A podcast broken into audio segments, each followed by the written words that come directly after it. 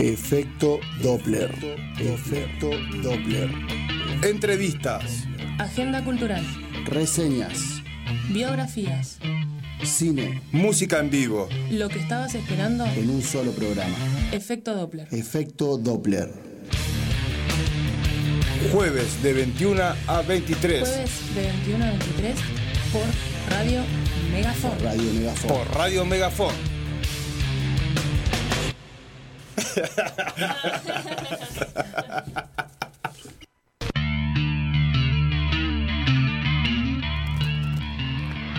Hola, hola, hola, hola, hola, hola, hola, hola. Bienvenidos a Efecto Doppler. No sabía ¿Qué que Gallardo, Gallardo jugaba hoy. la escaloneta ¿Qué no pasó? jugaba, Gallardo, no seas mala. Vengo, vengo tomando frío estos días. ¿Cómo está Ray hoy en horario trasnoche? Rota, pero acá estoy. Venimos de ver a la escaloneta. Venimos de ver a la escaloneta de un día atareado, agitado, pero estamos acá. Ganamos, ganó, ganó la selección argentina, la campeona del mundo 1 a 0, con gol de Otamendi. Ahí cuando arrancaba el partido nomás 1 a 0 contra Paraguay. Así que bueno, bien por la escaloneta, ¿no? Siempre impecables. Impecables. ¿Cómo estás, Ray? Bien, cansadísima. ¿Sí? Sí, la, verdad. Low battery. le- sí. estoy low battery, pero Sí. estoy, estoy tipo piloto automático. Bueno, hoy te- Modo avión. Hoy te necesitamos que levante porque hoy llega saliendo del sillón. Segmento tan esperado por mucha gente. ¿Y de qué vamos a hablar hoy en- en Quedé solita, pero bueno, vamos a hablar sobre el roller derby. Roller Derby, se venía pidiendo mucho ese programa. Hoy Sí. vamos a, a contarle a la gente, para quienes no sepan, eh, de qué se trata el Roller Derby. Así que quédense porque eh, tenemos un gran programa por delante.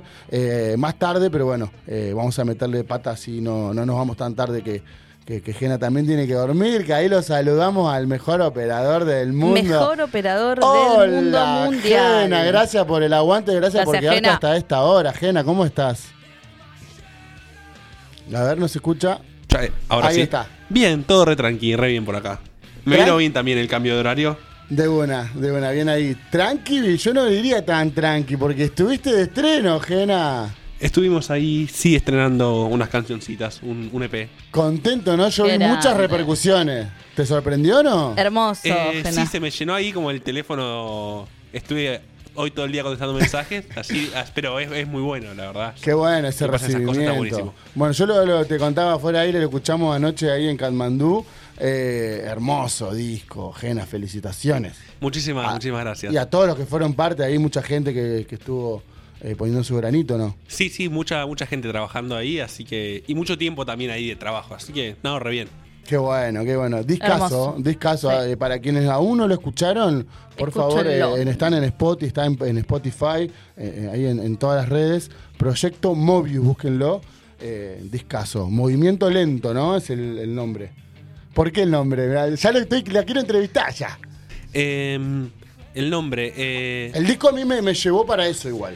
Sí, yo creo que hoy justo lo charlaba también en una entrevista que me hicieron ahí en, en- en otra radio. Sí. Esto de que primero es una frase de una canción. A mí me gusta, viste, los discos que que no es que tienen. A mí me gustan los discos que tienen el nombre de una canción. O sea, poner el, Sí. el tema 3 se llama cualquier cosa.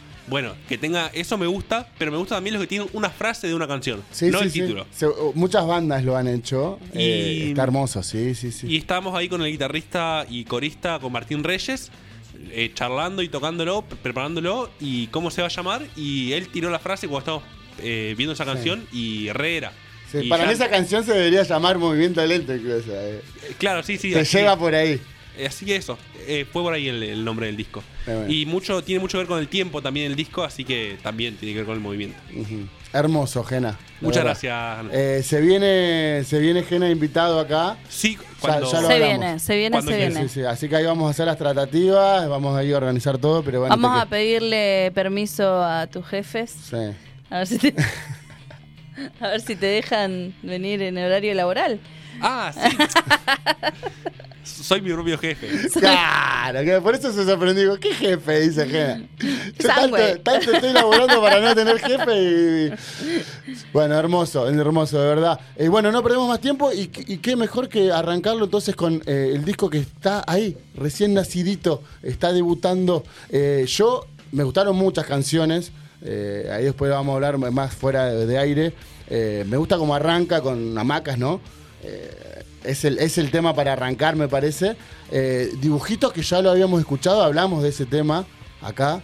Eh, Amo, amo. Es, es Hermoso. una canción increíble. Pero a mí una canción que me que yo ya la seleccioné, por lo menos por ahora, es la que, la que más me gustó del disco, es la que vamos a escuchar ahora, que se llama Devenir. Escuchen, Proyecto Mobius. Música en vivo, Entrevistas, cine, cannabis birra, y toda la agenda cultural del Alto Valle en efecto Doppler. Efecto Doppler.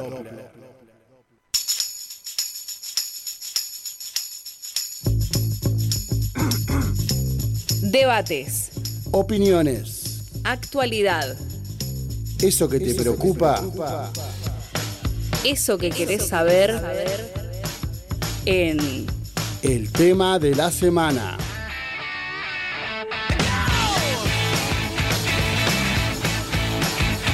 Tema de la semana.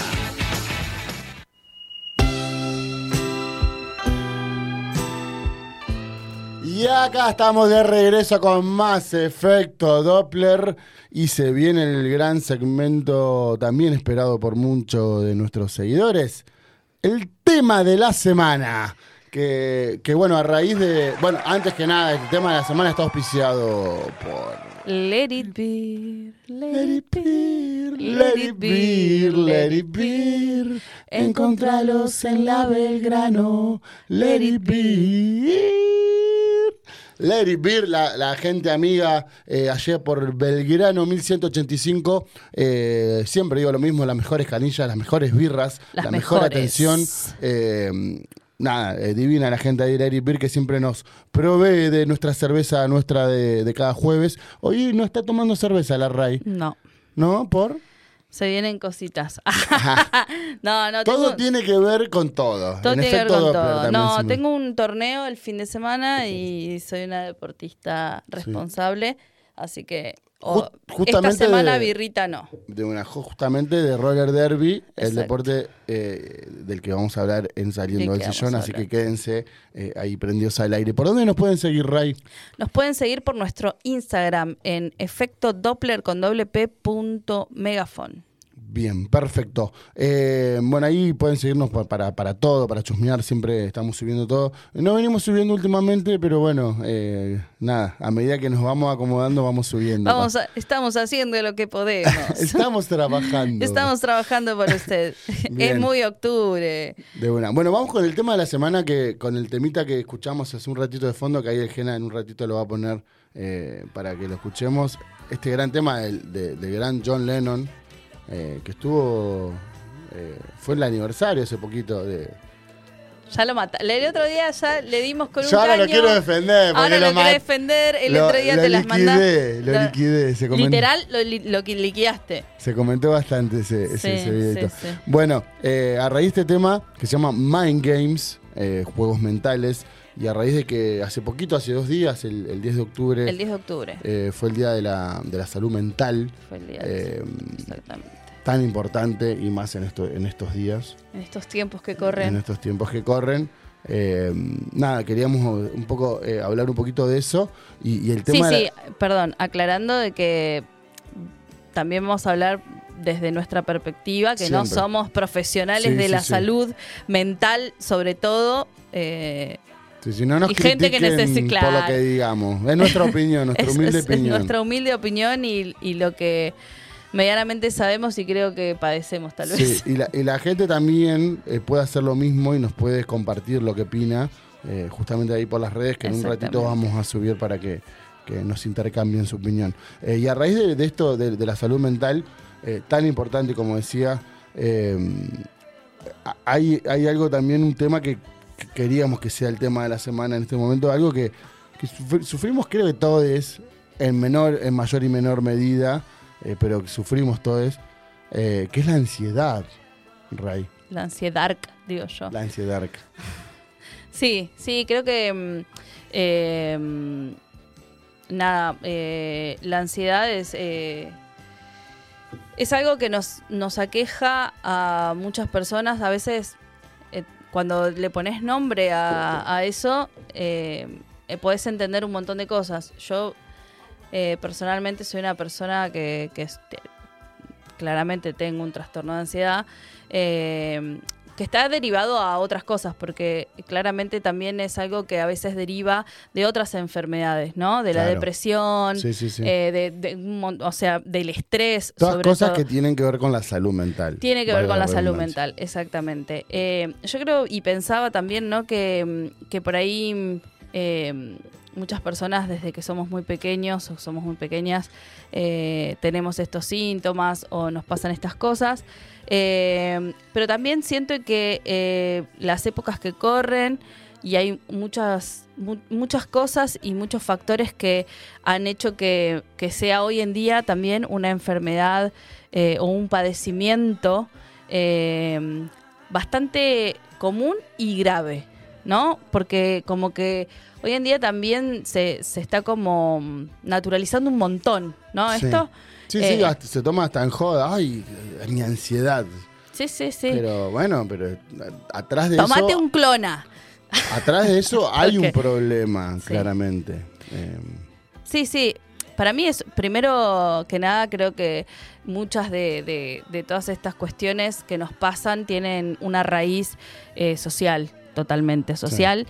Eh, muchas de, lo- de los síntomas o de las cuestiones mentales que tenemos tienen que ver con la sociedad en la que vivimos, con, con los sistemas que habitamos y que nacimos y, y nos, y tenemos que, que vivir dentro de ellos.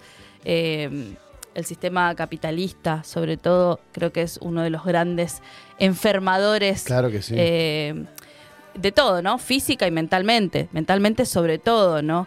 Eh, hoy en día eh, esta cuestión de, de laburar 70.000 horas al día, de hacer dos millones de cosas, porque también nos han vendido de que tenés que ser productivo 24/7, si no, no avanzás o no, no hay rumbo. O sea, si te tomás tu- tiempo de ocio hasta sentís culpa cuando tenés que, que- tener un momento en el que en el que no hagas absolutamente nada, tipo, bueno, no Sí. estoy haciendo nada. y en realidad, ey, está muy bien no hacer nada. Sí. Eh, y esta o sea, cuestión... te puede dar ansiedad no hacer nada incluso. eh, eh, incluso te puede dar ansiedad no hacer nada porque Imagínate cuando hacías un montón de cosas. la presión, pero lo que pasa es que la presión social y la presión interna que tenemos cada quien eh, hace que también podamos desarrollar esas cosas, ¿no? Sí. Estamos un poco acostumbrados también a auto también exigirnos cosas. Eh, y creo que también ahí eh, eh, rige el punto también, en, en la exigencia que cada, cada uno nos, nos- nos ponemos. ¿Y, y por qué nos autoexigimos? No deberíamos, no deberíamos. ¿Pero tanto. por qué nos autoexigimos tanto? Y porque uno, no sé, pienso que uno siempre está en la búsqueda de algo, de, de- de- se pone objetivos, entonces eh, vas buscando eso. Bueno, quiero hacer esto, entonces tengo que Sí. hacer esto y, y debería prepararme acá para poder hacer esto lo- y hacer lo que quiero hacer. No sé si se entiende. Sí, se entiende, pero ¿quién dice que hay que ponerse objetivos en la vida? Nadie lo dice. Para cumplir. Nadie lo dice. No hay nada. ¿Vos decís que nada lo dice? Yo creo que la sociedad misma nos ha metido el chip en la cabeza de que Claro, quien pero no es tiene. la sociedad, digamos, quien- pero nadie nos obliga. Sí, La sociedad. claro que sí. La construcción de este sistema y de y esta si no sociedad. lo hacemos, si no... Y si no lo hacemos, ¿qué somos? Nada. O sea, te, te terminan haciendo creer que no sos nada, porque no sí. obtenés absolutamente nada, Claro. ¿no? Ante la sociedad. Ante la no- no sociedad, una persona que no sé, no tiene casa, no tiene profesión, no tiene nada, no hace nada. Ah, es nadie, uh, pobre. Y tal vez los pobres somos nosotros, que Claro. nos la pasamos como robot eh, haciendo mil cosas a la vez eh, y dañándonos todo el tiempo por objetivos y cosas que nos dijeron alguna vez que son lo mejor que nos puede pasar en la vida. Hermoso. Eh, ¿Te parece, Ray, que vayamos a la Real Academia? Que Uy, a ver, a ver, a ver, a ver, a ver. Ay, no, me agarra la cabeza cada vez que, que- cada vez que leo Ansiedad, dice. Preocupación y miedos intensos, excesivos y continuos ante situaciones cotidianas. Es posible que se produzca taquicardia, claro, son co- como síntomas que uno puede sentir ante la ansiedad. Taquicardia, respiración agitada, sudoración y sensación de cansancio. La, ansiedad puede ser normal en situaciones estresantes, como hablar en público o realizar una prueba. La ansiedad es solo un, un indicador de una enfermedad subyacente cuando los sentimientos se vuelven excesivos eh, en todo momento y también interfieren con la vida cotidiana.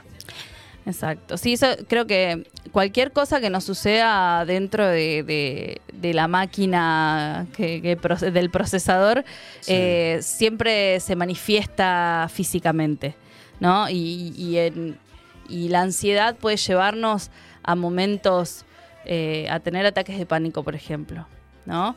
Eh, los ataques de pánico son como la ansiedad a, a la potencia, ¿no? Cuando, cuando ya el cuerpo te está, te está pidiendo basta. La- eh, uno de los temas más zarpados de la ansiedad es que tu cabeza no para. Hay mucho, mucha dificultad para dormir. eh, hay, hay como un tema recurrente que si algo te está preocupando, le vas a dar a eso hasta que el cerebro se te achicharre y vas a pensar además los peores escenarios todo el tiempo. O sea, nunca vas a pensar que eso que te preocupa se puede llegar a solucionar de una forma porque eso te tranquiliza. O sea, no. No ese es el proceso de la ansiedad, ¿no? Claro. Es, es sentir que va a pasar algo absolutamente malo Te, y terrible. te boicotea en realidad. Totalmente. Y te, la Te pasás cre- el te hace culo. creer que no va a llegar a hacer lo que... no, no. Ay, Sí, y te pasa con un montón de cosas, con los vínculos. Sí. Por ejemplo, yo cuando era más piba siempre pensaba que, ay, no, yo soy medio bruja porque yo intuyo. No, no, intu no intuí un carajo, era súper ansiosa. Entonces me pasaba una situación y la pensaba tanto y tantas veces. ¿Por qué me habrá dicho eso? ¿Por qué me- ¿Por qué me habló en ese, por qué ese tono que usó y eso que Estabas toda una noche capaz. la cabeza prendía fuego y capaz que no sé, qué sé yo, el otro te habló así por Sí. cualquier otra cosa, y tu cabeza maquinó y a veces, a veces hasta uno actúa para que lo que pensaste suceda, ¿no? Eh, es bastante eh, engorroso eh, y, y hostil vivir con ansiedad. Eh, Sí. la- por ahí la- algunos piensan que ah, es re ansioso como una cuestión así súper liviana, pero la verdad que sufrir Sí. de ansiedad es terrible. Sí. A, a mí me pasa que a veces me pongo poco tolerante. bueno, cuando no yo, Don Soto. Eh, pero, pero me pasa que me, me- me po- me pongo un po- poco tolerante ante una persona a veces que, que tiene una extrema ansiedad, porque muy- me dan ganas de decir como... Claro, pero ojalá, es como... Pero claro, pero es yo el, el entiendo, meme de los Simpson. Entiendo que no, que no, no, uno no lo, no lo controla. ¿entendés? Cuando a veces decís, La persona no, no lo hace a propósito. No. No, no, no, si yo. Ahora que me lo decís, sí, voy a estar más tranquilo. ¿Cómo no me lo ¿cómo supe no lo supe? Pero no sé, me pasa. No, Ahora no que me quiero lo quemar, no quiero quemar a nadie, pero. me voy a tranquilizar. Pero me pasa que estoy, a veces estoy con personas y, y como. oh, tranquilo. Bueno. Bu- Bueno, en, en el segmento de cannabis vamos a hablar porque el cannabis ayuda un el, montón el cannabis ayuda a un la montón. ansiedad. Ojo, igual, porque muchas veces hay trastornos de ansiedad que con, con ciertas cuestiones Se producen a raíz de. Eh, Sí, s- en realidad pueden agravarse porque también depende, hay muchas cosas que dependen de, de la predisposición que vos tengas también en ese sí. momento. Y siempre ¿no? hablamos de los malos viajes. Un mal viaje Exactamente, un mal puede ser muy viaje. contraproducente para una persona ansiosa. Sí. Sí, yo creo que, que la cabeza tiene un montón que ver. Vos te fumaste eh, un porro pensando en me va a bajar la ansiedad y seguramente te ayude. Si vos te lo estás fumando pensando en me voy a Sí. volver loco y empezás, se Sí, te agudizan los sentidos, cagaste. Ya, ya vamos en el segundo Cagaste. canal y vamos a Sí, estaría muy bueno tocar este tema. poquito. Sí, sí, sí. Eh, es un yo- tema que es para largo esto. Sí, yo pensaba mm, un poco en las políticas públicas. Hoy en día Sí. se está hablando un montón sobre las políticas públicas acerca de la salud mental, porque Sí. claramente hay un montón de enfermedades que antes eh, no se les daba mucha importancia. He escuchado eh, mucha parte de, de la sociedad, sobre todo muy adulta, que dice que la generación de cristal, que todo Claro. nos da ansiedad, que todo nos pasa, bueno, claramente eh, tiene que ver también con, con esto que hablamos hace un rato, los tiempos que corren, la inmediatez, la tecnología también ayuda un montón, Sí. eh, la cantidad de, de estímulos que se reciben, la inmediatez, es como que La inmediatez, lo todo, dijiste. todo, Sí. todo es muy rápido, todo es muy ahora, todo es muy ya, y eso no ayuda un carajo Sí, a- sí, al tema, totalmente. al tema de la ansiedad. Me encantó eso que eh, me, me quería quedar después, después los voy a desarrollar un poco más, pero eso de, de- de- de la inmediatez me parece que, que es gran parte de, esta, de, esta, de esta, no sé si llamarlo enfermedad, ¿no? Ansiedad, no, es un, pero es un trastorno, es un a veces trastorno. una, sí, un- sí, es un trastorno. sí. Si alguien que tiene, que, que es eh, psicólogo, psicóloga, psicólogo, Sí. Nos puede, nos quiere escribir y, y tirarnos también alguna data, eh, vamos a leer porque estamos, como dijimos, hablando también Sí, sí, desde, desde por ahí la experiencia propia y de, y la gente que nos Y rodea de lo que uno opina. y de lo que uno opina sobre nada esto. más ni nada menos. Eh, pero bueno, también ta- tratando de tener mucho cuidado, ¿no? Con, con- con las Sí, sí, cosas sí. Que, que uno Sí, dice. sí, lo, lo tomamos en serio, digamos. Yo eh, lo estamos tomando en serio el tema, obvio que, que por eso también quería ir también a eso, ¿no? A, a tratar de eh, hacer conciencia y, y ponerse en el lugar del otro. Y creo que eso siempre es un buen consejo eh, y eso ayuda también a a mí, por ejemplo, que me pongo poco tolerante ante una persona ansiosa. Sí, yo creo que lo principal y lo, lo- lo primero es, es que cuando alguien, un profesional, te puede diagnosticar o te puede decir, bueno, si esto que te está sucediendo es ansiedad, o sea, no te vas a morir ahora, no va a pasar algo totalmente terrible ya, sino que, bueno, es tu sistema...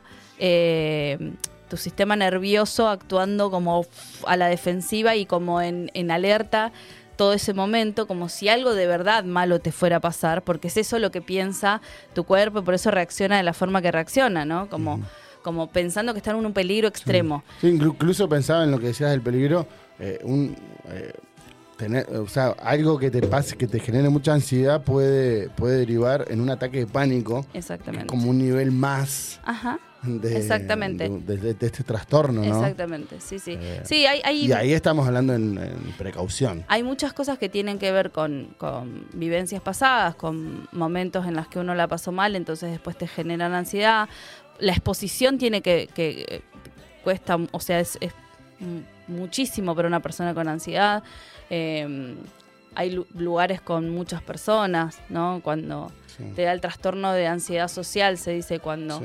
Eh, a mí me sucede un montón. Tuve muchos años que no entendía qué me pasaba, me encerraba en los baños a llorar, de verdad, porque sentía que, que me explotaba el pecho, porque había mucha gente y me sentía totalmente abrumada.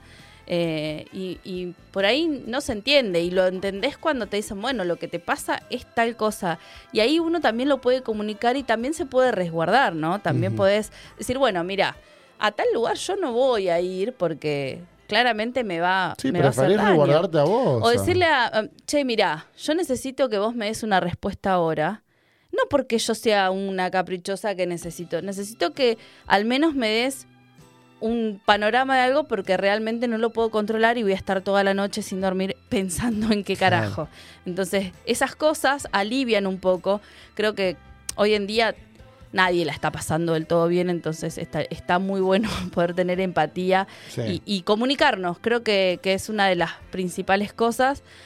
Eh, hacer terapia, sobre Sí, todo. Mucho, muy importante. Mucho, muy importante, pero también ten- eh, es un privilegio. Y eso, eh, para que uno pueda acceder a, a un profesional eh, que, que sea, tenés que poner una monedita. El, vot, el, vot, el voto, el voto. Sí, totalmente. Eh, Eso hay, hay que votar, hay, hay que ir por ahí. digamos. Hay que ir por ahí, sí, sí, sí, sí. Sí, eh, yo creo que todas estas inestabilidades también económicas y todo, todo lo que hemos pasado, yo en, en- en los casi 40 años eh, de vida creo que la cantidad de crisis económicas y de cosas que hemos que he vivido con, en, en el país hace que uno también tenga una inestabilidad emocional Totalmente. eh, plena. Entonces no la es lo mismo ansiedad que... de no saber si llegaba a fin de mes. Imagínate esa ansiedad. Exacto, mi abuela decía que ella, se- ella trabajaba y sabía que se iba a comprar su casa en algún momento, que iban a tener, o sea, so- eran cosas que ni siquiera las pensabas. Hoy en día es totalmente impensado decir, va, voy a hacer mi casa. Capaz que, no sé, es, es- es muy difícil todo. O sea, antes la vida estaba un poquito más resuelta.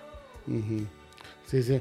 Y, y hablando de eso, y como, bueno, nos vuela el tiempo. eh, Sí, nos- hoy estamos Por, por mí nos, que, nos quedamos debatiendo un rato largo. Ahora vamos a tirar para que la gente también eh, nos, nos dé su opinión. Em, pero pensa- pe- esto es re opinión, cla- como decimos siempre. eh, acá opinamos nosotros. Em, esto es algo, o sea, ni- pero pienso yo que la ansiedad es, como algo de muy de- del siglo XXI, de, estos últimos años. No sé si es una sensación, es lo que no sé, si, realmente siempre estuvo, o, o todas estas cosas de la inmediatez, de la tecnología, de preguntarnos también, que eso lo veo incluso como positivo, porque antes ni siquiera nos preguntábamos, no, no había tiempo, no había tiempo pareciera de, de- de cuestionarnos cosas que nos pasaban, sino era trabajar porque y comer porque tenés que vivir así, como muy mecánico, vos lo dijiste, la, Sí, la- sí, la realidad también es que de un tiempo, capitalismo de un y- tiempo para acá las personas trabajamos el doble de lo que se Sí. trabajaba antes. Pero, Eh, pero no sé si es una sensación nos mía ocupamos o, o realmente eh, se agravó con los años. Yo, yo creo que. Es que una hay- pregunta, ¿no? sí, No que- sé, la hago. ah, Personalmente también, ¿no? Pienso que sí, que hay un montón de factores que hicieron que esto sea un poco más grave cada vez más. Eh, el avance del capitalismo sobre nuestras vidas, Claro. sobre todo. Eh, no quiere decir que no haya existido antes. Tal vez no hay tantos registros, ¿no? Antes, eh, tipo enfermedad mental, pum, listo. Sí, sí, hasta sí. ahí. Eh, O creo te que- llevaban a un psiquiátrico. eh. Ya nos vemos. Pasabas, era el límite. Ah, Sí, esta sí. está media, media loquita esta. Me parece que estaba. Tú, cuatro pastillas. ahí. Sí, también entender que, que, que muchas veces, eh, si bien hay cuestiones o, o predisposiciones genéticas y demás, Sí. eh, hay un montón de, de trastornos que tienen que ver con las vidas hostiles que llevamos, con la, la hostilidad de un sistema que, que nos hace ser máquinas cuando somos seres humanos, que sentimos, pensamos, ¿no?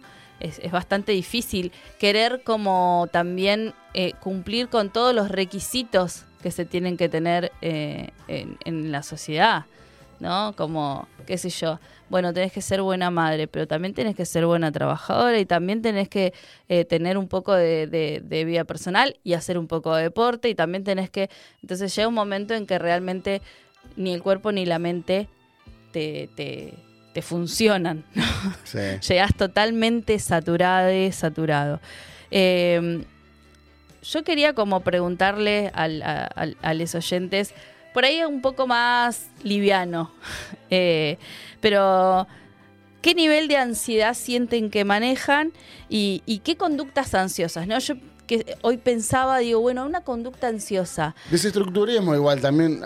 Uno creo que también ha aprendido a reírse de uno mismo. Total, todo no el es que uno lo toma en joda la ansiedad, como lo dijimos al principio, pero hay veces que también uno riéndose de uno mismo dice, mirá, esto me... ¡ah!". Sí, sí, ¿No? sí. Sí, yo tengo, yo tengo un doctorado prácticamente Bien. en conductas ansiosas. Sería la pregunta entonces, ¿qué cosas? Claro. ¿Qué, qué conductas ansiosas tenés? Claro.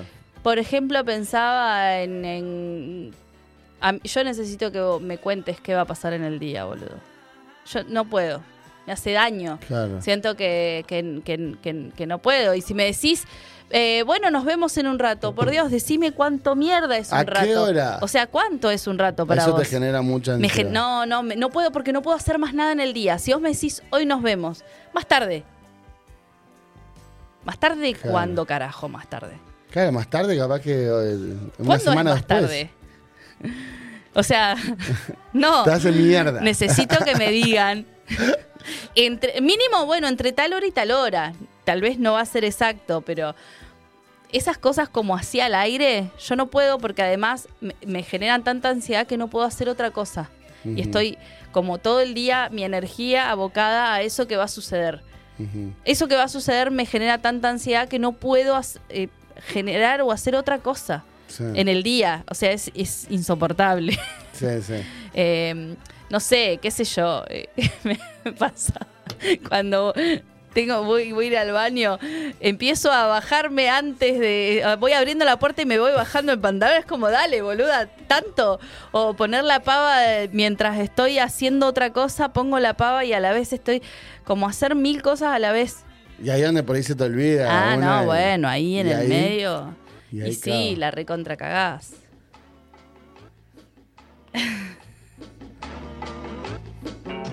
Oh, qué temor. Temón, temón, temón. Bueno, Habla quiero- un poquito de la salud mental este tema. Está eh, puesto a propósito en, en este nada es casual en Nada este es casual programa. en este programa.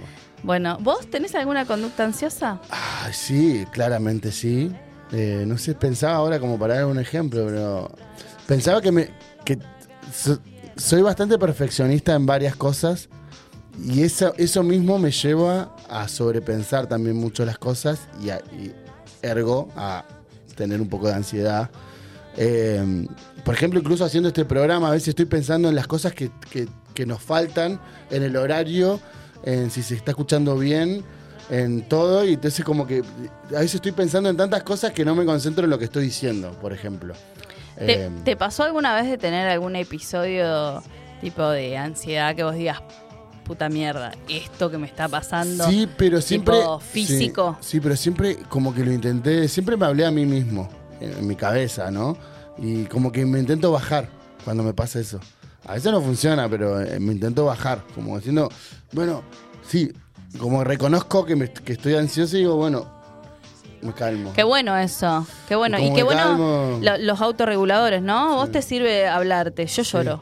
Yo Bueno, siento pero que es una necesito forma de tipo canalizarlo. ¡pah! salir porque forma. me va a explotar el pecho. Siempre digo eso, como siento que me ponen un ladrillo en el pecho, lloro y Si como, querés ¡ah! llorar, llorá, diría. Antes de los exámenes. Uh. Yo sentía que no podía dormir cuando estaba en la facultad. Si yo dormía, sentía que me decía, no, me voy a olvidar todo. No voy a dormir. La facultad no, no puedo hace- dormir. Era como la Te facultad de di- te lo dice un estudiante crónico, un estudiante crónico de facultad, eh, no hace muy bien a la ansiedad la facultad. El sistema educativo. El sistema educativo, El claramente. sistema educativo tan. El sí, examen, el tener que ir Dios, a rendir ante una... Ante gente que. que, que Sí. decís, ¿quién soy yo? ¿Qué hago acá? ¿Qué voy a decir?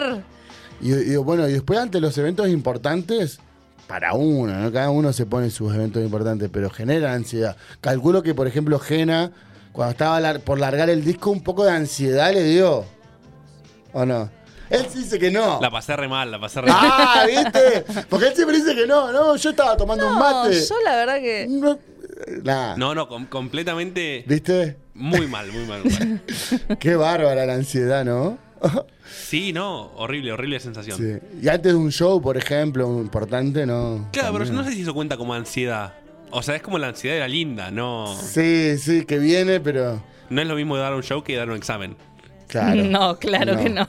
Bien, claro. El otro es más placentero. Cuando te sudan las manos y decís, siento que no sé nada. A mí me pasa, antes de entrar al examen digo, listo, no sé nada, no sé nada, no, no sé nada, soy un simio, no sé nada. Y entro y después, claro, o sea, cuando me relajo un poco empieza a fluir, pero hasta ese momento me quiero ir, siempre me quiero ir. Y siempre digo, me va a ir mal, me va a ir mal, me va a ir mal, me va a ir mal.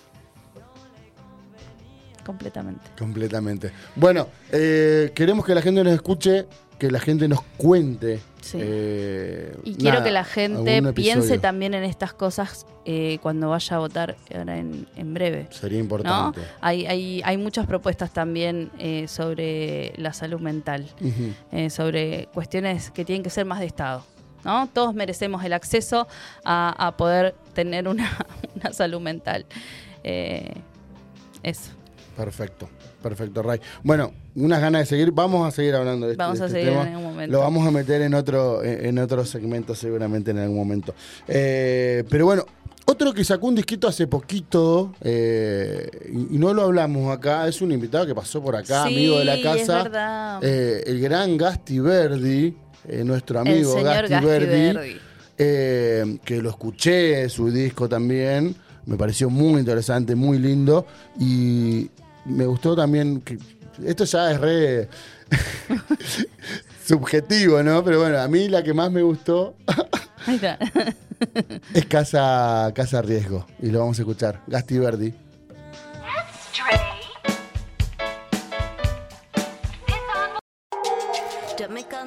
Y acá estamos de regreso con más efecto Doppler. Doppler. Y llegamos al segmento tan esperado. Hace rato no teníamos un saliendo del sillón. Ray. Estábamos vaguites. Sí. No, no estábamos, Estábamos sen- saliendo del sillón. sentados en el sillón. Estábamos sentados en el sillón. Eh, bueno, y hoy lo habíamos, lo veníamos vendiendo hace rato. Hoy vamos a hablar de roller derby. Hoy vamos a Ray. hablar de roller derby. Un deporte que me gusta muy mucho. Y sí, claro que sí. Por eso, no, no. Había muchas personas para traer, pero qué mejor que, que a Ray. Una referente también. Cuando en- te quedaste sin invitados. No, para nada. Para nada ahora van a ver porque eh, de verdad estamos ante una persona que... eh, de- Después vamos a hablar un poquito más en detalle, pero ¿hace cuánto que hace roller derby, Ray, más o menos? Eh, más tiempo. de 10 años. Wow. Un montón.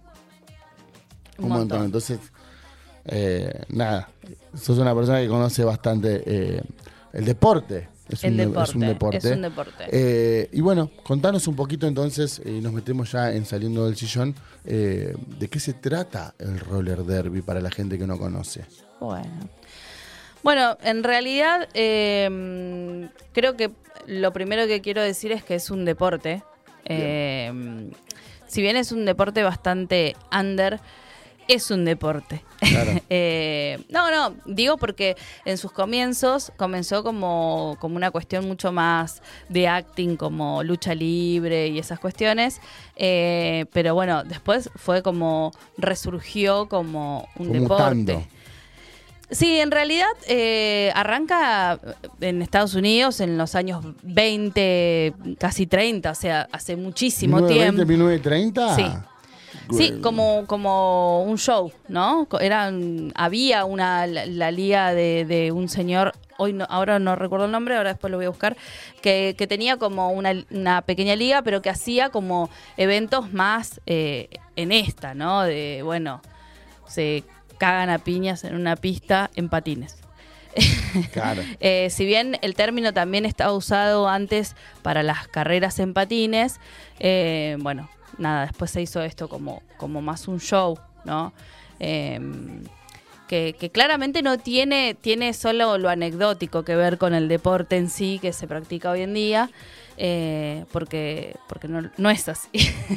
no es que voy patinando y le pongo una piña en la cara a mi Sí, compañero. sí, sí.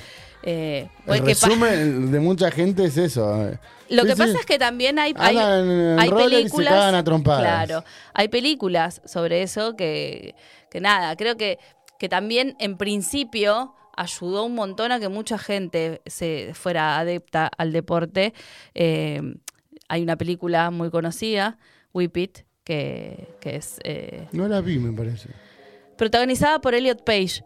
Mira. Eh, tremenda película que llevó a muchas personas a decir, quiero hacer eso. Eh, y, a ver, es- creo que, que es más... eh, está más ambientada a lo que era antes el deporte. Eh, esto, como en los 60, 70, empezó medio a morirse como, como el showcito. Eh, y, y si bien intentaron como reanimarlo en los 80, en los 90, ya en, el, en la época del 2000 eh, surge, en Estados Unidos también, eh, el deporte eh, como lo conocemos y como lo practicamos Hasta el eh, día de hoy. al- el día de ¿En hoy. qué año me dijiste? En el 2000. Claro, eh, no hace tanto. No hace tanto. Hace 23 años. Exactamente. Ahí es donde, donde, mm, donde el deporte, porque en, su, en el principio había, en la pista era ovalada, pero era con eh, inclinada, ¿sí? Y de madera, inclinada hacia adentro, tenía una inclinación y tenía eh, como unas, unas vallas alrededor. ¿Vieron como la pista de patinaje acá que tiene el, el Parque Central? Sí. Bueno, creo que se llaman Peral, Peral 3. Algo así. Bueno, eh, y, y era inclinada, ¿no? Entonces era, era totalmente distinto ese deporte. eh, pero me- todavía hay igual como esa modalidad de, de roller derby. Como una, vari- una variación. Sí, del- hay una variación que se llama el roller derby renegade, que es tipo sin reglas. O sea, te cagas a piña posta. Ahí sí. Sí, ahí sí. ¿Lo hiciste alguna vez? No, no, no, porque yo soy recalentona. Sí, ¿Te imaginas que me ponen sí. una piña y Venía terminamos acá a la radio, venía a la radio de toda No, no, pero aparte no, eh, no. No, mejor no, no. Eh, ¿Se practica en el valle no? Eh, No, Renegade, no. A veces eh, en, en alguna. No sé, yo no ¿En sé si Argentina? acá. eh, una vez hicieron tipo, bueno, a ver quién quiere jugar Renegade. Como un partidito así para.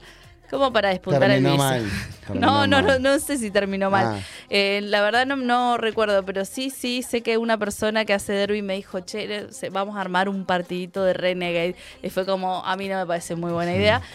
Pero bueno, también cada quien, ¿no? Lo- Sí, sí, sí. como quiere. Bueno, en, los años 2000 nace en, eh, eh, este deporte, pero en pista lo que se llama la pista plana, que es lo que nosotros eh, practicamos, el deporte. Eh, se armó la asociación, la WFTDA, que significa Woman Flat, bueno, como la- es el deporte de, en la pista plana. ¿no? Que lo que llevó es que mucha gente lo pudiera practicar, porque antes ah, tenías que tener un montón, esa pista eh, de madera inclinada, además era re difícil, ahora vas y marcas en un playón de cemento alisado una pista de derby y lo practicas ahí, ¿no? Es como más adaptado a, a, a todes, sería, a que un- lo puedan practicar en otros lugares.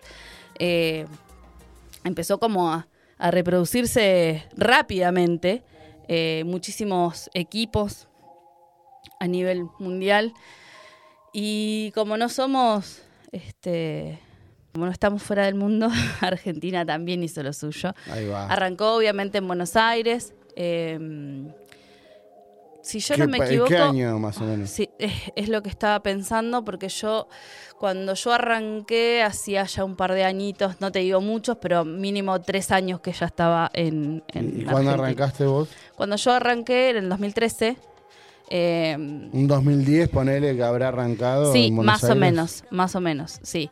Eh, que se formó lo que es la liga de 2x4 Roller Se Derby. institucionalizó, se empezó a meter las reglas, se, empezó a, se empezaron a armar equipos, ¿no? Sí, eh, eso en el 2000. O sea, las reglas, como las conocemos, se dan... Acá en eh, Argentina también. WFTDA, sí, cuando se, se agarra ya el deporte acá, ya tenía las reglas. Eh, lo que tiene este deporte es que las reglas todos los años cambian. Todos los años vos te tenés que volver a leer el reglamento, que es bastante amplio. Claro, van an- variando. Y en realidad se- eh, creo que se va mejorando, ¿no? Bien. Antes, no sé, cuando yo arranqué, eh, o sea, era totalmente distinto. Arrancaban las jugadoras por un lado, las corredoras por otro, unas con rodilla al piso. O sea, eran cosas que hoy en día quien entrena eso no impensado.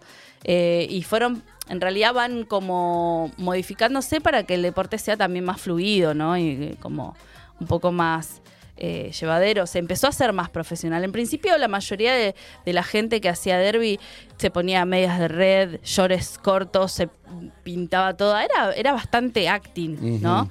Eh, y después como que eh, se empezó a tomar de, de otra forma. Argentina tiene equipos rankeados a nivel mundial muy bien. Eh, Argentina en los mundiales ha hecho eh, unas presentaciones increíbles.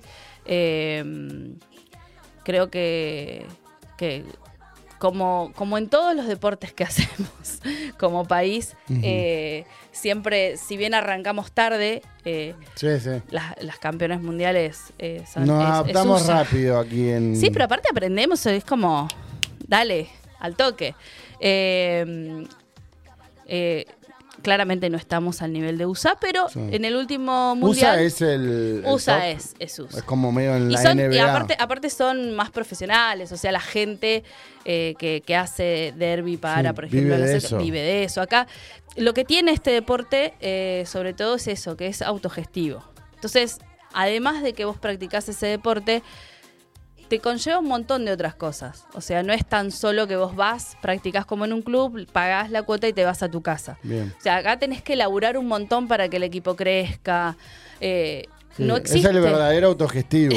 Sí, no existe la figura de entrenador, entrenadora de roller derby que vos vas y estudiás o te capacitas. O sea, acá las capacitaciones son porque alguien tomó la posta y se Dijo, fue. "Es por acá". Dijo, es por acá. O, ah, mirá, yo aprendí esto allá. Fui, hice, eh, no sé, un bootcamp, una clínica con menganita, con fulanito, qué sé yo. Eh, y, y como que se fue construyendo también como, como entre todes, ¿no? El, eh, Pero lo eh, siento todavía muy nuevo. como, o sea, si me decís que va variando todo el tiempo, es como que Sí, es un eh, deporte. Es va un en deporte- crecimiento, sí. digamos. Va. Sí, sí, a ver, para, para lo que es un deporte de veintipico de años no es nada. Claro, O sea, 30 años no es nada Sí. para un deporte, para el desarrollo de un deporte, ¿no? totalmente. Eh, e- es un deporte bastante nuevo, pero que, que tiene, tiene un montón de, de otras cuestiones, además de, de- lo deportivo, que a mí me parece súper valiosos. Creo que eh, hay muchas personas que cuando arrancamos a hacer roller derby fue como... Había un eslogan hace muchos años que se usaba que era el roller derby salvó mi alma, eh, porque eh, tenía que ver mucho con esto, ¿no? Con, con generar un espacio en el que laburar por algo, pertenecer a algo, ser útil para algo, crecer.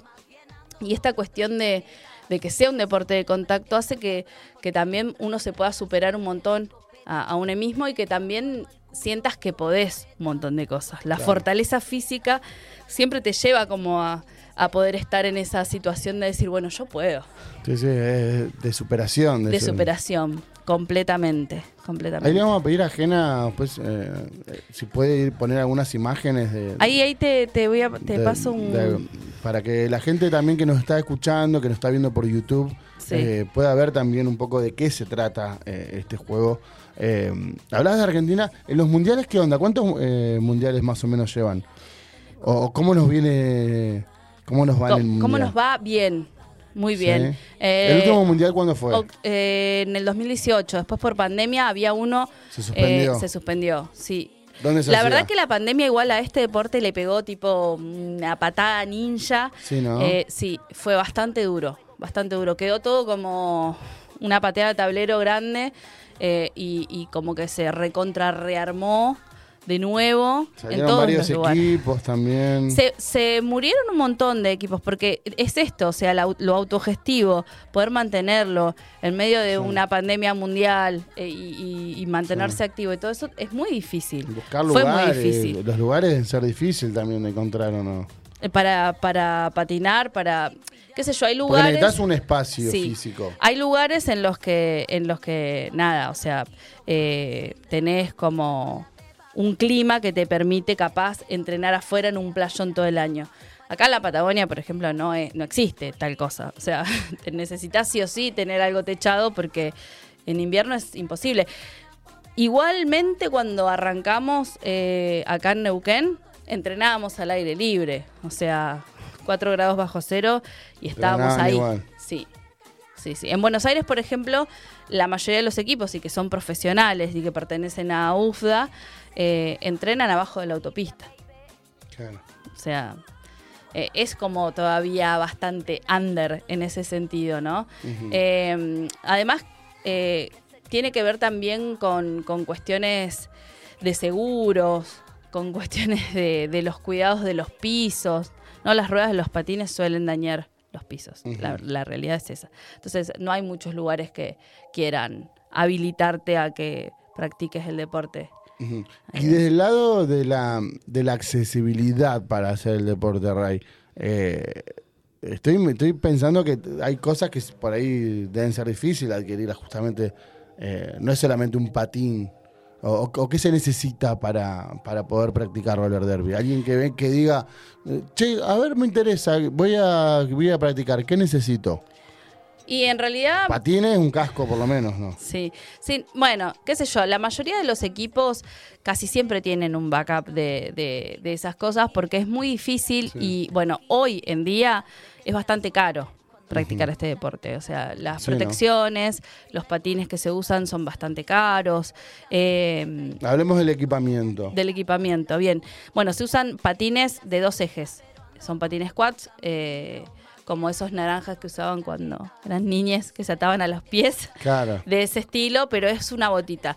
es no más- lo de dos rueditas, así que esos los que andan en, en el asfalto, no, no. es- o sea, es un patín que si vos le cambiás las ruedas puedes andar en asfalto, pero son patines que en realidad son más parecidos a los patines de, de hockey de antes, con la botita. O sea, Claro. es como una parecido a una zapatilla, una bota, eh, con, con los dos ejes, con una plancha. eh, tienen el freno adelante. Debe valer sus mangos, ¿no? Hoy con el dólar. Sí, depen- depende que te compres siempre, ¿no? Tenés patines más económicos que igualmente los económicos están salados igual. eh, y después tenés como, como todo en todo deporte, ¿no? Vas como mejorando tu equipamiento, que quieras que no también mejora un montón el desempeño. Claro. ¿no? ¿Industria cada- nacional ahí de esto? Sí, hay industria nacional eh, en Mendoza. Bien. eh, la marca Bonano. ¿Bonano? Hace- sí. Hace. Agarrámela con la mano. decían. No, cualquiera. No. Cualquiera el chiste. Decían eso. Había una arquera llamada Bonano. Sí. Bueno, no, No, no, no, no. malísimo tu chiste. Pero ese era el chiste de la época. Bien. Sí. Roberto Bonano. Se llamaba el Muy, arquero. muy de los 90. Muy de los chiste. 90, lo hablamos en el programa anterior. Sí. Bueno, eh, ¿qué más? eh, aparte de los, de los patines. De lo- aparte de los patines, tenés que tener rodilleras, coderas, Bien. muñequeras, casco y bucal. El bucal es, puedes comprarte cualquier bucal en una farmacia. Eh, son muy incómodos. Yo siempre recomiendo que, que- que se compren algo más copado porque para poder respirar mejor, para poder Claro. hablar, eh, porque tenés que comunicarte mucho. Es un juego que, si bien parece un juego de que solo te cagas a golpes, en realidad tiene muchísimas reglas y muchísimas estrategias. Claro. Eh, mientras más profesional es, por ahí es menos violento, Claro. ¿no? Sí, sí, sí. Eh, Porque, si bien, obvio, es, es- es duro y es, es un deporte de, de alto rendimiento. Eh, requiere de muchísimo esfuerzo físico, muchísimo esfuerzo físico. Y creo una- que una de las mejores cosas del roller derby eh, es, es que todos los cuerpos sirven para hacer roller derby. A ver, necesitas tener cierta conducta deportiva para si vos querés jugar eh, competitivamente eh, y, y nada, formar parte de un equipo que, que, que compita, ¿no? Para, si querés a huevear, bueno, cada uno sabe. Claro. Eh, no, hay, no hay exigencias con respecto eh, a, eso. Somos, al ser autogestivo también, no es que tenés un entrenador eh, que, que le pagás y hace su trabajo y nada, como te caga pedo. A veces sí, y está bueno que alguien ponga un poco ahí de, de- de disciplina, ¿no? Eh, porque también creo que, que hay que desmistificar esto de que el roller derby es un deporte de, de, no sé, rock and roll. Eh, Sí. porque todo bien, puede que a algunas personas les guste el rock, a otras no. Algunos equipos. Eh, sí, pero creo que... Ah, quería que tire, ¿viste? No, sí, no. Eh, eh, sí, sí es un deporte que, que conlleva un montón de disciplina deportiva, porque es un deporte que, que necesitas rendir. O sea, son jumps de dos minutos como máximo, pero es una hora en la pista y tenés que tener una resistencia y tu cuerpo tiene que estar fuerte. Más allá del tamaño que tengas, que creo que para mí es una de las cosas más hermosas que tiene el derby. Todos los cuerpos sirven. Seas de la forma que seas, petiza, alta, eh, no sé, gorda, flaca, no importa eso. Eh, importa, nada, tu desempeño como deportista, ¿no? Hay, hay, hay ciertas cosas que también para no lastimarse son convenientes, ¿no? No es que yo voy, bueno, porque todo soy lo que estabas hablando, rodilleras, del equipamiento, es para justamente para eso. Sí, pero también ciertas condiciones físicas que uno tiene que desarrollar que no tienen que ver con la forma del cuerpo, sino con masa muscular, con, con hacer más, más fuerte el abdomen, que es uno de los lugares en- que más necesitas para, para poder, no sé, frenar una jammer, para poder hacer fuerza, para que si alguien recibís un golpe no te lastime. Eh, es, es muy necesario. El entrenamiento. El entrenamiento, exactamente. No es que, ay, me pongo patines, voy, hago exhibición, me cago a piña. No. O sea, es como que también las personas que lo hacemos hace mucho tiempo, eh, tratamos de correr eso. Cada vez que nos preguntan y es como, "Ay, no, boludo, no me cago a piñas arriba de patines. Claro. Eh, es un deporte, tiene Sí, un montón de reglas, un montón de estrategias. No es que yo le puedo pegar a cualquiera. Eh, tengo zonas legales con las que pegar, hacia dónde pegar. No es que le puedo pegar en cualquier lado. Y además también tiene que ver con que, eh, si bien es un deporte de contacto, nadie quiere lastimar a nadie. O sea, no es que estoy jugando contra un equipo y le voy a dar murra para lastimarla. O sea, la verdad es que no. O sea, por ahí podés hacer menos fuerza y capaz que no la lastimás y conseguís el mismo objetivo. O sea, somos personas jugando, no, no, no, no nos queremos matar. Porque está muy pegado, ¿no? A, ese show eh, que se ve cuando decís roller derby. Sí. Eh, ese, ese show de, de golpes, de sangre en la nariz, de a minas que no les importaba nada a la otra. Eh, y en realidad también eh, creo que, que muchas personas que hacemos derby, al contrario, buscamos como lugares seguros haciendo derby, ¿no? Como pensar en el otro, tener empatía, esas cosas. Sí, esas cosas lindas que tiene Esas también en- cosas en- el lindas. deporte. Eh, bueno, en cuanto a eso también, eh, como pregunta, ¿no? Eh, se suele, qui- quien conoce un poco más que se mete en el mundo del roller derby, eh, como para que desmitifique es eso también, que es como un deporte en el que, en el que van lo- muchos marginados o, o- o- o gentes de...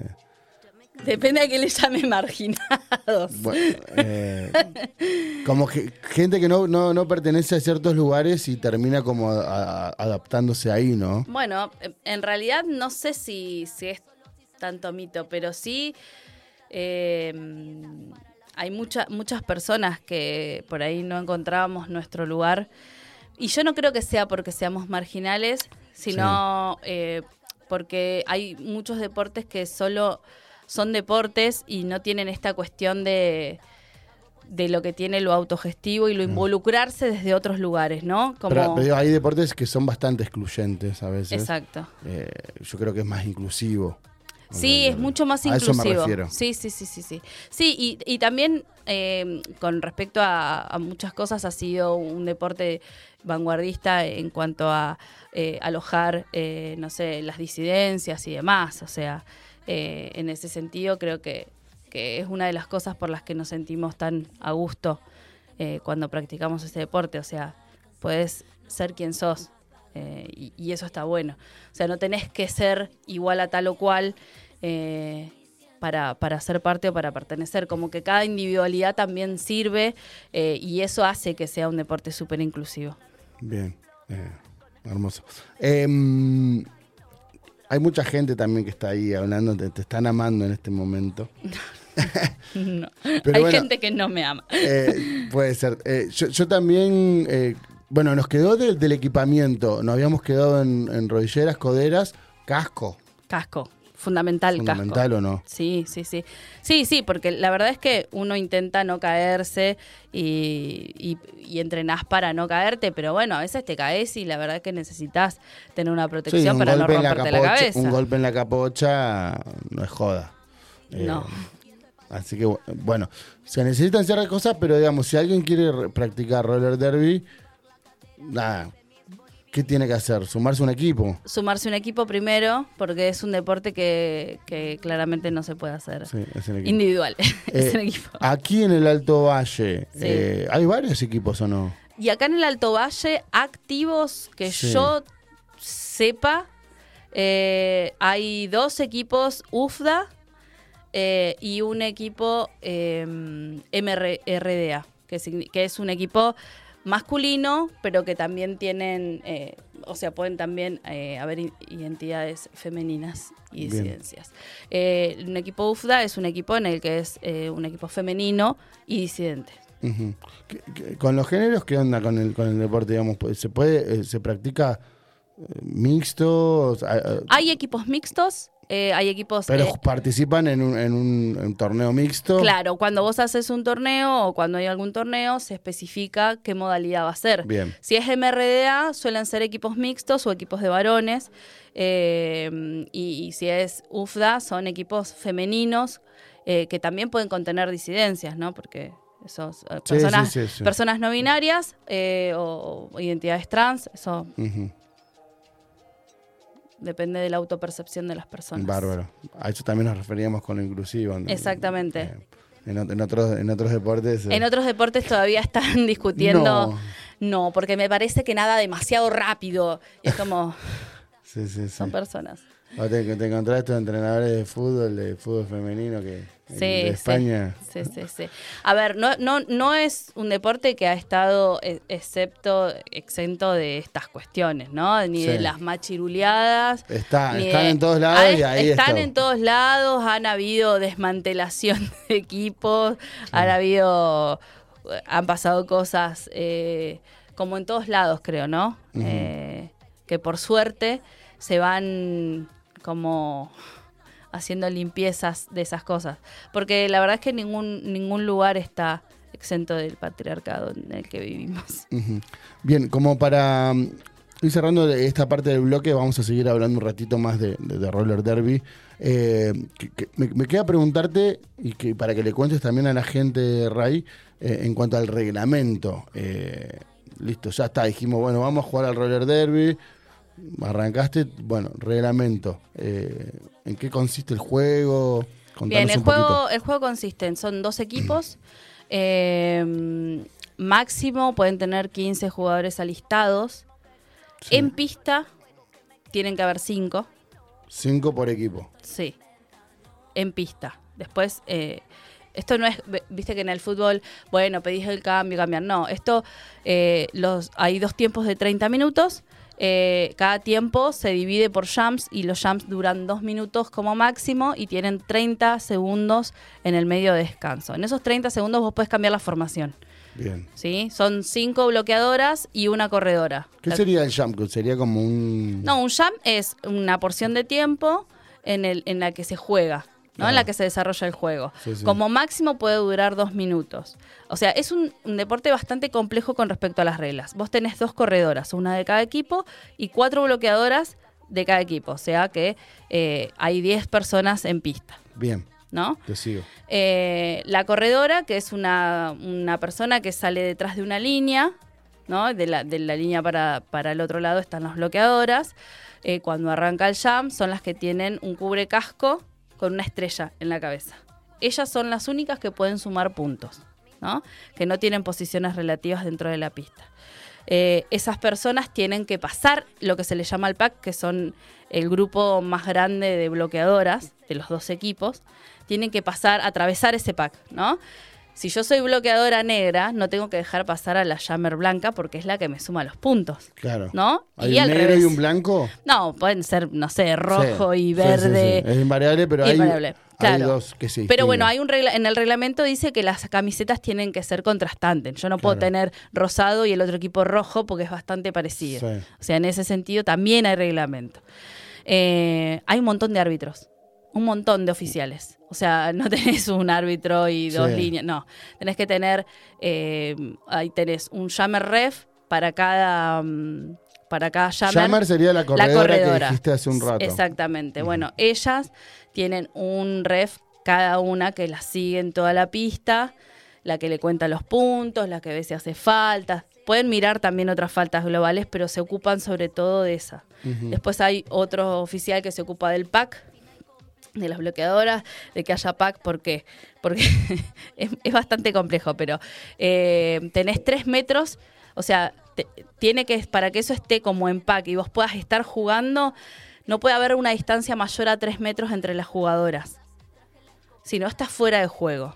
Tenés de a tres metros y de la última jugadora seis metros hacia adelante. Eso está marcado. Hay, mar- Hay mar- marcas en las pistas, Como ¿no? para Cada una tres metros como para tener una referencia, pero capaz que vos no te paraste en la línea, capaz te paraste más allá, te lo tenés tres metros, tres metros, tres metros. La última jugadora tiene seis metros de juego. Una vez fuera de ahí, las Jammers, vos ya no podés hacer nada. O sea, tenés que dejar que vuelvan.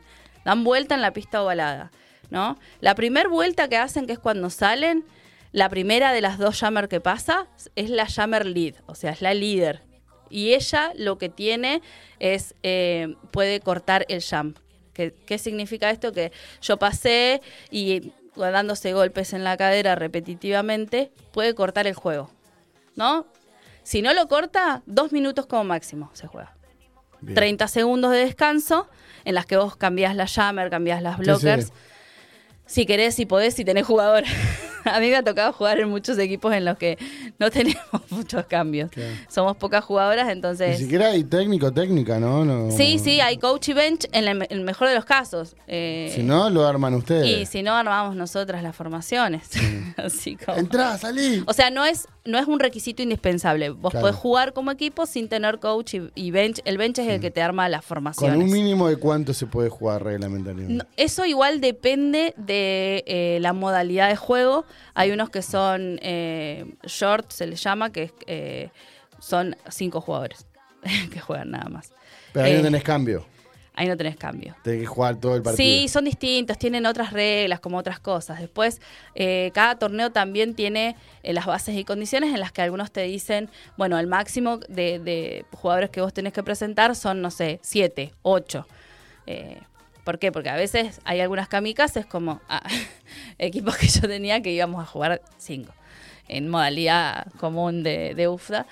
Porque bueno, a veces yo jugaba antes en Cutralco Roller Derby. En Cutralco jugás, bueno, no, no, no, no hay tanta gente que tenga ganas de jugar roller derby, y bueno, y jugás igual.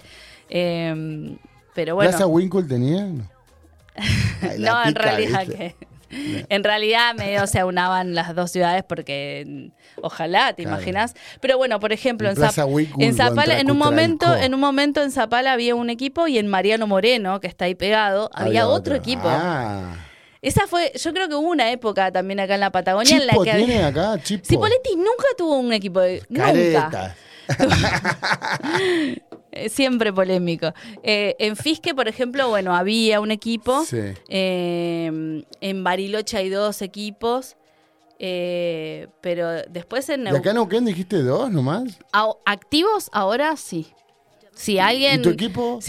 Ah, no, tres, perdón. Estoy flasheando. Tres equipos. Son tres equipos. Creo que son tres equipos. ¿Y tu equipo? Mi equipo de ahora, de ahora, yo pasé por muchos Sí. equipos. Sí, ahora Eh, mi equipo de tenemos- ahora eh, se llama Triple Amenaza. Bueno, pero es, es otro equipo entonces. Es un equipo de acá, de Neuquén. Bueno, son tres entonces. Son tres equipos. Sí.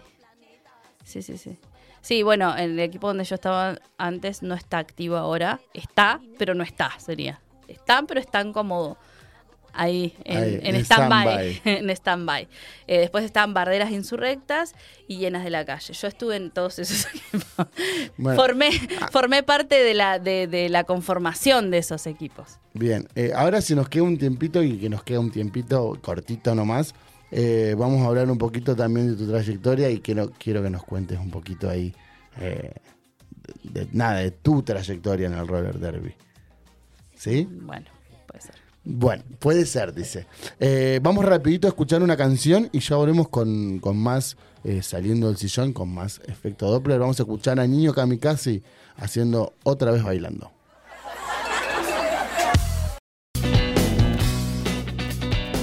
Y acá estamos de regreso con más efecto Doppler. Hablando de roller derby con la gran Ray. Tomando agüita, como me recomendaron mis compas de Y está haciendo la tarea, ¿no? Con mi botellita no de mi cree. equipo. Ay, era, le. Hay gente que no le cree, hay gente que está, dice que hay algo. No, ¿Hay- no. ¿Hay, hay vodka? No, no. Ah, no, es agüita.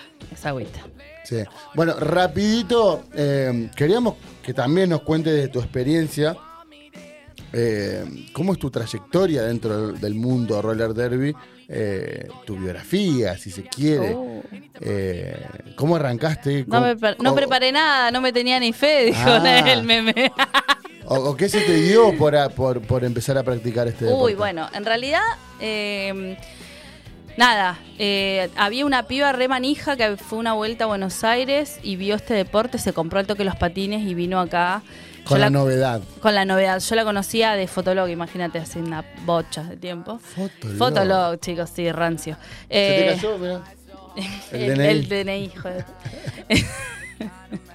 y bueno, nada, y me invitó eh, ahí en, en el patinódromo del Parque Central. Nadie entendía nada. La verdad que era muy gracioso. Es muy gracioso porque la éramos cinco boludas pegándonos porque no entendíamos ni qué había que hacer. Nadie sabía nada sobre el deporte, nada, absolutamente ¿No, nada. no había equipo acá? No, no había nada. O sea, ustedes armaron el primer equipo Nosotros- de Neuquén. Sí, nosotros armamos el primer equipo de La Neuquén. RAI, la RAI, mirá.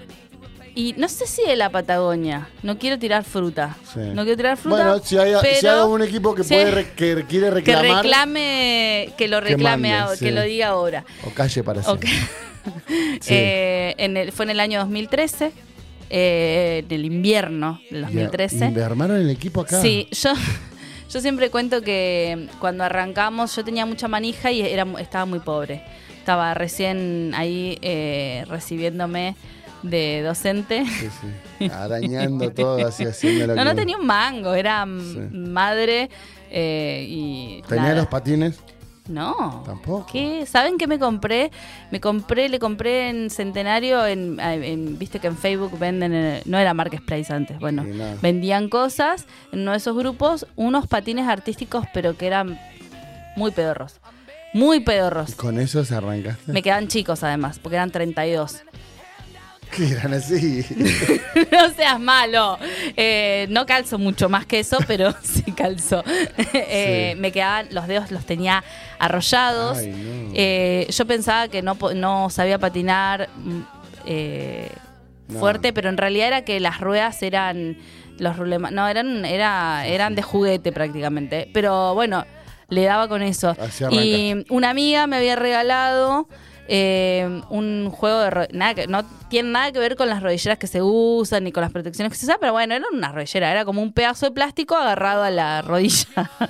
Eh, en esa época encima nos, nos enseñaban a caernos, nos hacían tirarnos de rodilla, las tengo las a la miseria tengo las rótulas.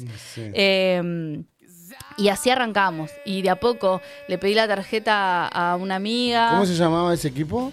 Hienas de la calle le pusimos. Eh, yo me reía porque en realidad el derby viene a ser como. eh, voy a decir algo cancelable, pero los partidos políticos troscos que se empiezan a dividir, tipo. En ramas y de uno empiezan a nacer sí, sí, sale. porque bueno también eso viste como que de, ahí, de encontrás- ahí se empezaron a armar a otros equipos. al principio ya al principio antes de que nos llamáramos se dividió Claro. se dividió. Eh, hoy en día igual entiendo las razones por las que nos ¿Existe dividimos. ese equipo o no? ¿Cuál? El o- Hienas. Sí existe. Dale, ¿todavía existe? Todavía existe. Todavía existe. Eh, y, y nos llamamos las hienas en realidad por eso, porque había como éramos como el lado oscuro, ¿viste?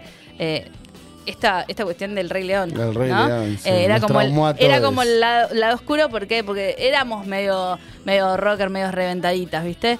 Eh, y no estaba bien, nosotras medio, bueno, estábamos en esa. Y, y me acuerdo que todo el conflicto fue por una canasta borracha que queríamos rifar para juntar plata. Y era Ahí como, no, es un deporte, bueno, qué sé yo. Terminamos eh, divididas. Eh, el otro equipo no existe más, que se llamaba Risky Dolls. Eh, ellas consiguieron lugar, un lugar copado para entrenar, entrenaban en el Pacífico, techito, hermosa la pista. Eh, nosotras entrenábamos en el playón del, del Santa Genoveva eh, y entrenábamos ahí de Cayetana, de, de- de entrar al patio y de ponernos a patinar ahí. Nunca nadie nos prestó el lugar. Y hicimos hasta nuestro primer partido y un bootcamp ahí adentro sin que se enterara la, la gente de la escuela. Eh, totalmente fuera de lugar, ¿no? Hoy que soy docente y que sé que los seguros y eso no está bien. No está Pero bueno, era Bueno, lo que teníamos. sí. Eh, nada, bueno, yo era muy mala. Muy mala, muy mala, muy mala. Me costó un montón saber patinar. Nadie arranca bueno. No, sí, hay gente que es muy buena. ¿Sí? ¿Qué vos Y que por ahí vienen de patín artístico mil. o gente que se pone a patinar y tira Pasa que magia. es primordial también, o sea, arrancar a patinar, o sea, Yo no sabía patinar, tenía 28 años. Si, si haces dos pasitos y te Me caes. estoy quemando con la edad, pero tenía 28 años y no sabía patinar. Bueno, bueno, pero sí. Nunca había patinado. Era muy mala. Muy mala, patinaba con las patas abiertas como un Bambi recién parido. Eh, me caía todo el tiempo. Eh, y bueno, y un día vino... eh, La perseverancia igual, ¿seguiste? lloré un montón. Las veces que dije esto, ¿qué estoy haciendo acá? Claro. esto no es para mí. A mí me ayudó un montón con cuestiones de, de la autoestima y de la superación personal, ¿no? Estaba como ahí en medio de la separación de- con el papá de, de mi hijo eh, y, y de poder entender que yo podía sola también. Claro. Creo que a un, a un montón de personas le ayudó en eso, eh, este deporte sobre todo, la empoderación que tenés, ¿no? Eh, yo siento que son lugares bastante feministas, ¿no? Puede haber de todo, pero eh, hay, hay, hay como una cuestión. Y en su momento también hubo como, ¿no? Como todo eso eh, aunado a este deporte. Eh, y después eh, fue bueno, vino, vinieron una, una de las pibas, se fue a Buenos Aires a ver el Violentango, que era un torneo zarpado. Y conoció a dos jugadoras que le llamaron muchísimo la atención. Una de ellas salió en el último mundial, la mejor bloqueadora del mundo, es argentina. ¡Vamos! Y es mi amiga. Ah, voy a decirlo. Saludala Eh, ahí. A la Rolly, hermosa. La Rolly. la- sí, sí, Julka. Eh, eso también, ¿no? Que es parte del folclore del derby, ponerse un nombre y un número. El Derby Name. El derby name, exactamente. ¿Vos cuál sos? Yo, mi, mi derby name es Bolche, Bolche. Ah. por bolchevique. Y el número que uso es el 1917. Bueno, tiene que ver con el. con- Comunista. Comunista. Comunista. Eh, bueno, y, y vinieron esas personas, vino Julka y Matt Flaca eh, a, a dar un bootcamp y ahí aprendí. Ahí aprendí un montón. Te Eh, fuiste a Buenos Aires después también, ¿no? no, bueno, sí, mucho después, pero sí. Porque después, hienas, yo me fui de hienas. Sí. Tenía algunas diferencias eh, ideológicas eh, con cómo se llevaban a cabo las cosas. Eh, y me fui y armamos con un grupo de, de- de las que nos fuimos de hienas, Barderas Insurrectas, que aún existe, que es un equipo de acá, eh, que juega un montón y, y que tiene ya un Pero montón entonces hay más equipos. Dijiste que habían dos, tres con triple amenaza. Sí, tres, y bueno, y Pero todos los otros, no, bueno, barderas, hienas y triple amenaza, son tres. Pero me nombraste un par después. Pero esos no existen más. Ah, No existen más, Bien, bien. lamentablemente. Eh, bueno, y de, de ahí en Barderas crecimos un montón, salimos a jugar muchísimo, armamos el primer torneo patagónico que se llamaba el Valletano, creo que tuvo como cinco ediciones. Yo oh, estuve creo que estuve como en dos o tres, no me acuerdo. Y en medio de todo eso, eh, estas amigas que yo tenía, que eran Ju- Julka y Flaca, eh, siempre me alojaban, yo iba, me capacitaba en Buenos Aires, jugaba con ellas.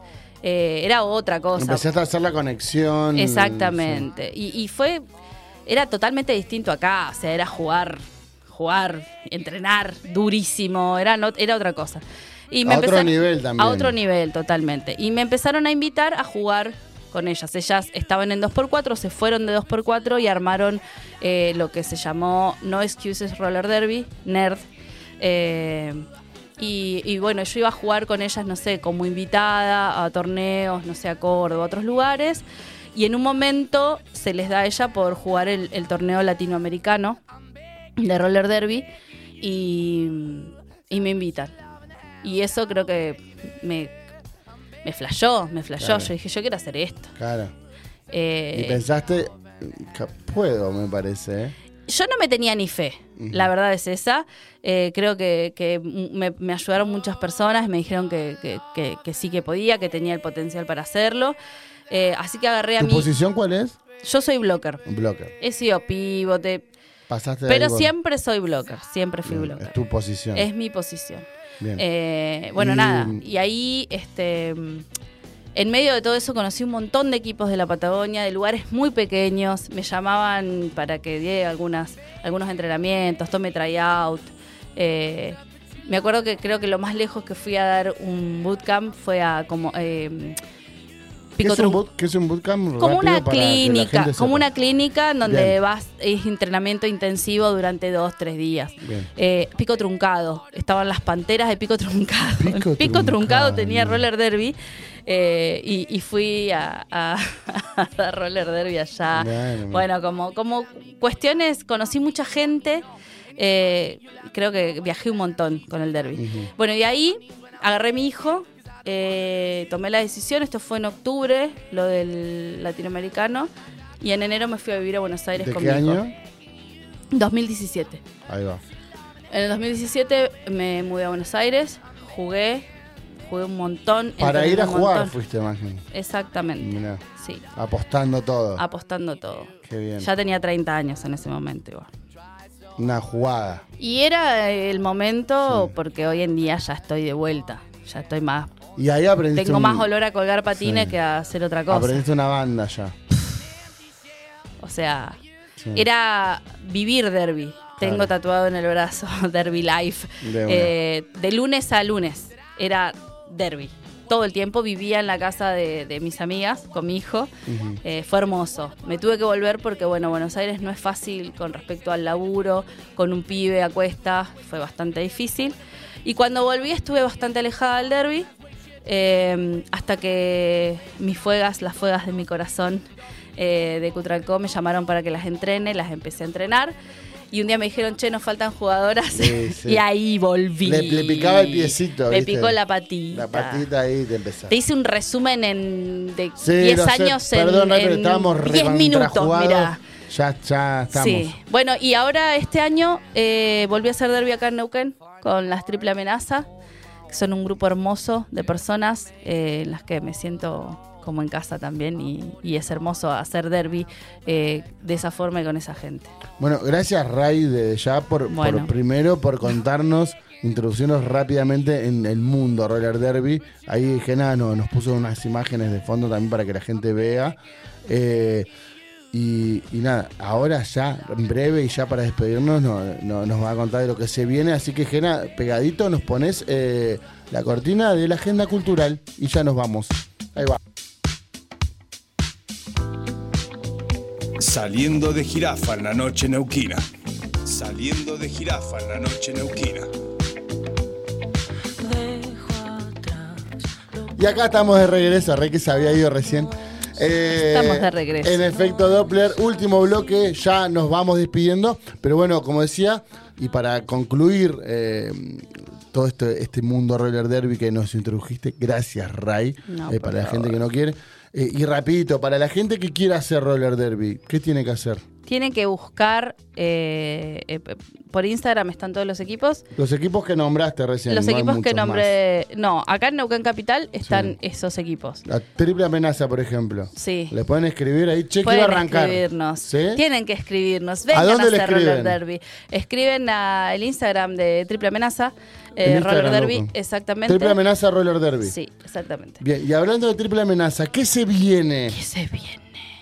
Eh, se viene. Ay, perdón, estoy leyendo mensajes re lindos. A ver, a ver qué dice, qué dice la gente por ahí. La Lula, la Lula, la compa de Charlie, la Lula que hace ese color hermoso, Este que el color. hizo la barbita, me pone, yo estuve en ese bootcamp, la conocí a Lula haciendo roller Ah, derby. Hace muchos, muchos años. Sí. Mira qué barbeta, Lula. Sí, hablan de las hijas del pantano, de Zapala, bueno, hay, hay un montón de mensajes hermosos en, en- en YouTube.